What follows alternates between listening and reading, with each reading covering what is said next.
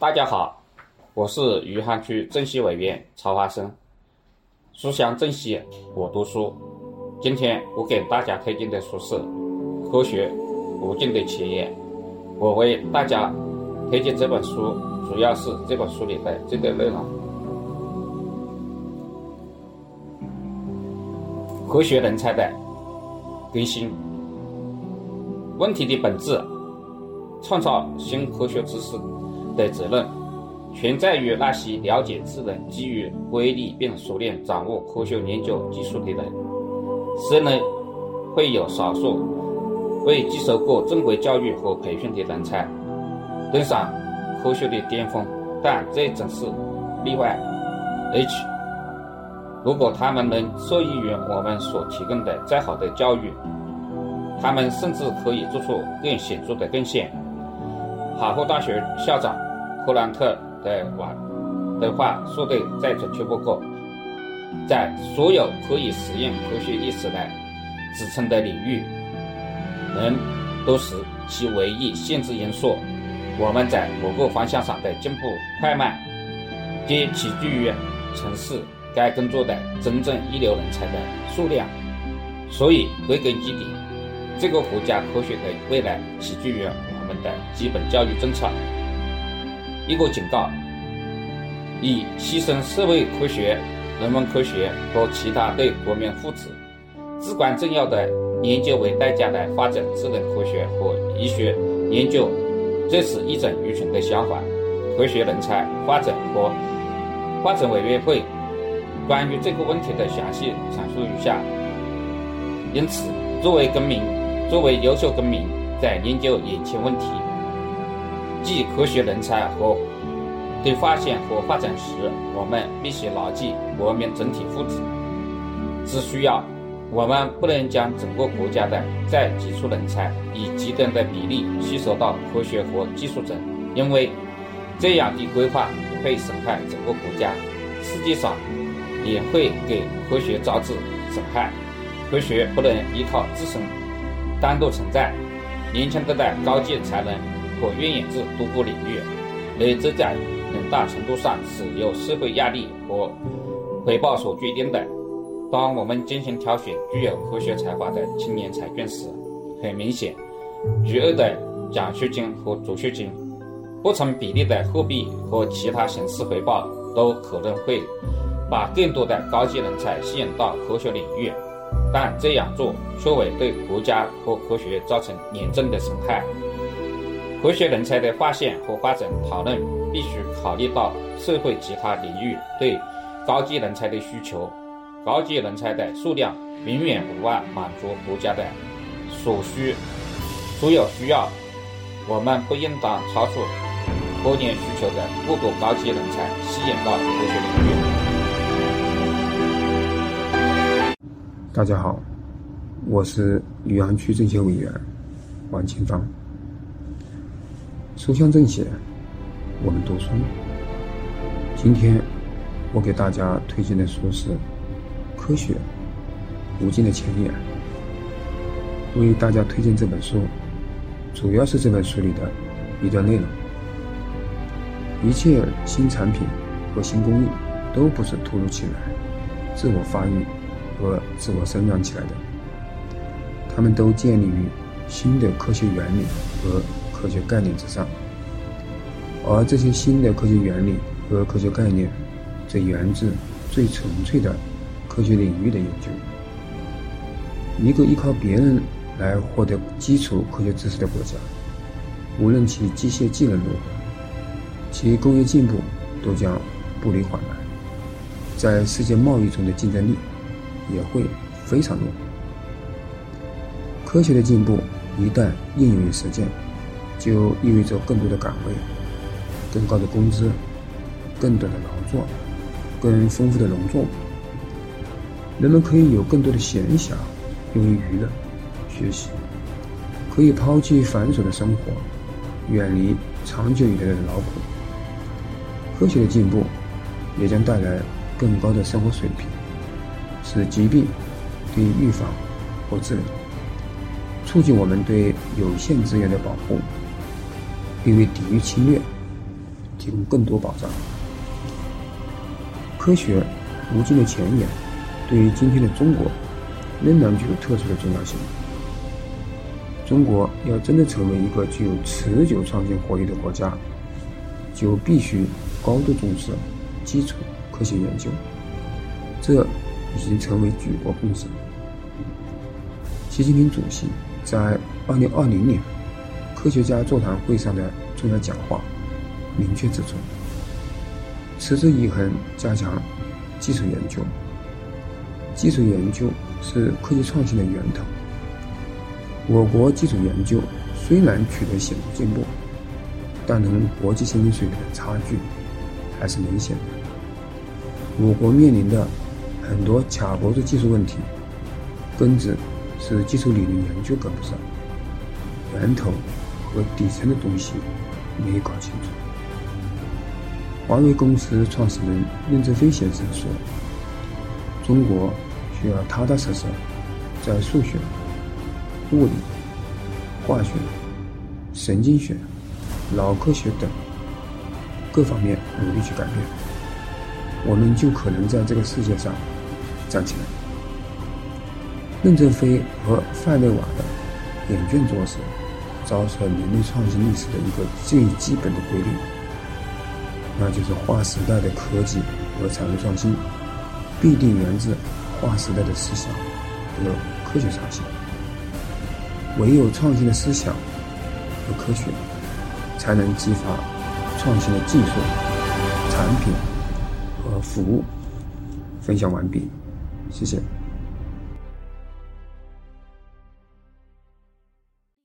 大家好，我是余杭区政协委员王婉芬，书香政协，我们读书。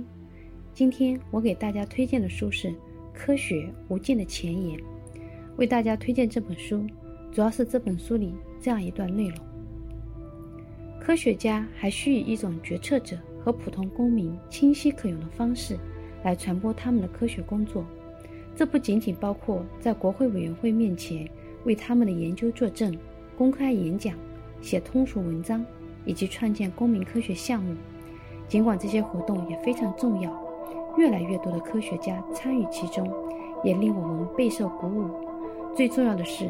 科学家必须帮助公众理解，科学的成功来自循证思维，而证据和循证思维是所有人都可以获得和掌握的。所谓的科学素养，其主要的特征就是能够辨别那些经过科学共识验证的证据。科学素养的塑造绝非易事，但至关重要。至少对于国民福利而言，其重要性毫不逊色于布什所致力于培养的物质利益。开国元勋们在美国宪法中写明要培养科学和实用之技艺，这种表述说明，科学在他们眼中绝非只是有用的产品发明。作为启蒙思想的主要倡导者，美国开国元勋们坚信，科学是民主的重要工具。在联邦党人文集中，“实验”等词出现的频率超过了“民主”一词的使用频率，表明他们将政府本身。视为一个要求公民在公共事务上采用科学思维框架的过程。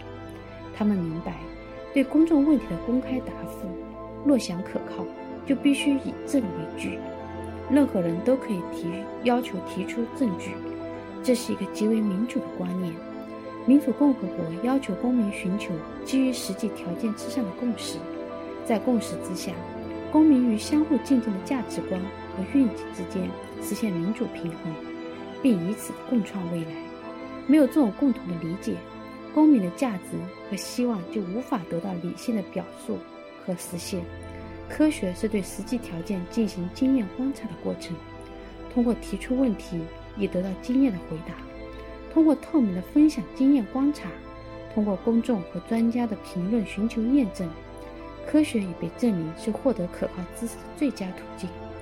尽管有错误的步骤、偶尔的偏见、延迟和人类的短视，但从长远来看，科学提供了关于世界的最可靠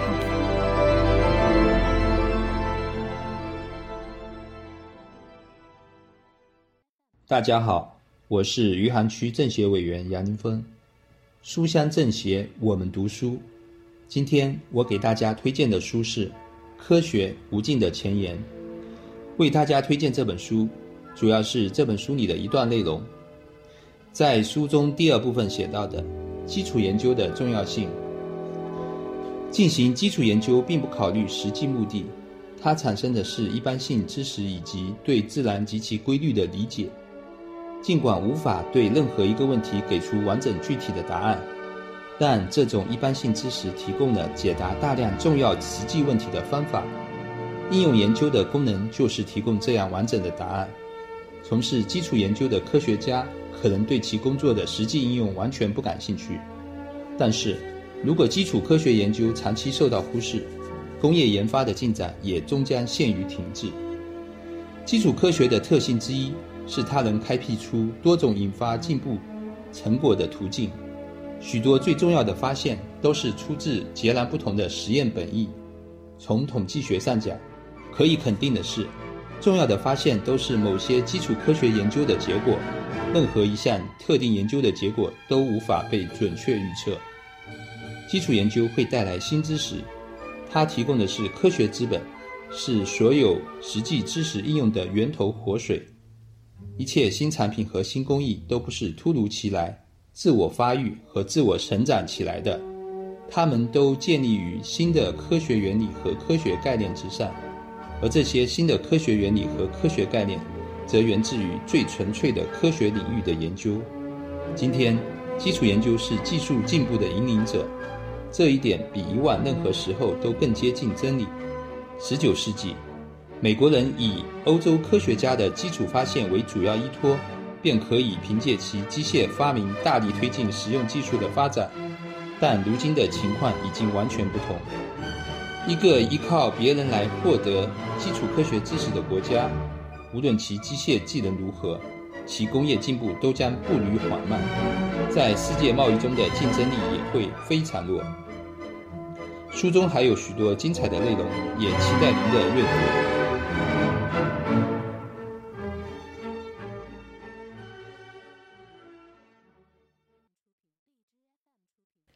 大家好。我是余杭区政协委员叶凤，书香政协，我们读书。今天我给大家推荐的书是《科学无尽的前沿》。为大家推荐这本书，主要是这本书里的这段内容：国家的未来将在很大程度上取决于运用科学的智慧。科学本身并不能为个人、社会和经济方面的弊病提供灵丹妙药。无论是在和平时期还是战争时期，科学都只是以团队中一员的身份贡献于国民之福祉。但是，如果没有科学进步，其他方面再多的成就也无法确保我们作为一个国家在现代世界中的健康、繁荣和安全。这本书的作者是罗斯福总统的科技顾问范内瓦·布什。这篇报告也被誉为美国科学政策的开山之作，它使得美国迅速摆脱对欧洲基础研究和科研人才的依赖，成就了美国今日的科技强国地位，也是我们看懂美国科技政策有的由来、科学发展的路径以及未来走向的重要著作。它系统地解析了科学对于国家经济与安全、社会福祉。以及个人发展的重要意义，着重提出要重视基础科学研究，给予科研工作者高度的研究自由。政府应拨款以资助科研项目的顺利进行，以及设立国家研究基金会。这些理念和建议，直到今天仍然熠熠生辉，常读常新。二十一世纪。我们正从机械革命和电气革命步入信息时代和生命科学时代，在每一次技术换代的过程中，都蕴藏着更大的创新机会。这对于每一个民族、每一个国家、每一个社会乃至每一个公司来说，都是巨大的机会和挑战。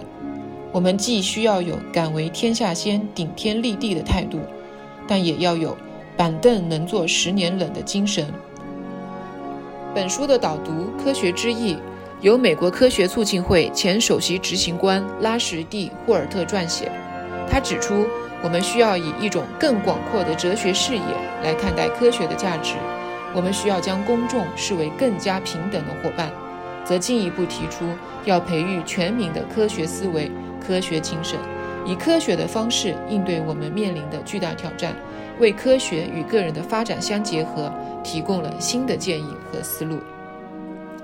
当下中国面临不一样的国际大环境。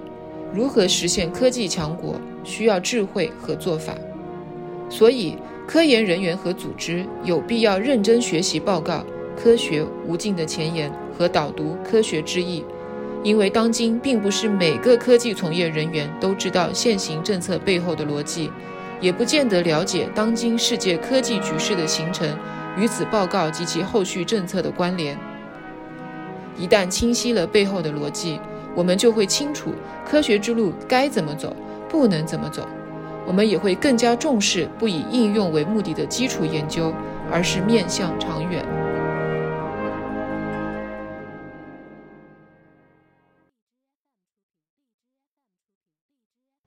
大家好，我是余杭区政协委员钟泽通，书香政协，我们读书。今天我给大家推荐的书是《科学》。无尽的前沿，为大家推荐这本书，主要是这本书里的一段内容。科学和就业，我们的希望之一是战争结束后将有充分的就业机会，各类商品的生产和服务的提供将有助于提高我们的生活水平。我们尚不知道如何实现这一目标，但是可以肯定的是。只有释放美国人民的全部创造力和生产能力，这一目标才有可能实现。当然，如果我们停滞不前，仅靠制造与以前相同的东西，并以相同或更高的价格出售它们，我们将不会实现这一目标。除非我们提供新的、更具吸引力和更便宜的产品，否则我们将无法在国际贸易中取得领先。这些新产品将从何而来？我们将如何找到生产物美价廉的方法？答案很明确：必须有一系列新的科学知识来推动私营和公共企业的发展；必须有大量接受过科学和技术培训的人员，因为新知识的创造及其实际应用都有赖于他们。要实现充分就业目标，我们就必须有数量更多和质量更好的。科学研究，基础研究的重要性。进行基础研究并不考虑实际目的的，它产生的是一般性知识以及对自然及其规律的理解。尽管无法对任何一个问题给出完整具体的答案，但这种一般性知识提供了解答大量重要实际问题的方法。应用研究的功能就是提供这样完整的答案。从事基础研究的科学家可能对其工作的实际应用完全不感兴趣，但是如果科学基础研究长期遭到忽视，工业研发的进展也终将陷于停滞。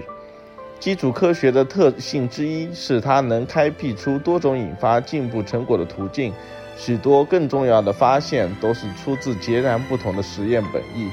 从统计上学上讲，可以肯定的是，重要的发现都是某些基础科学研究的结果。任何一项特定研究的结果都无法被准确预测。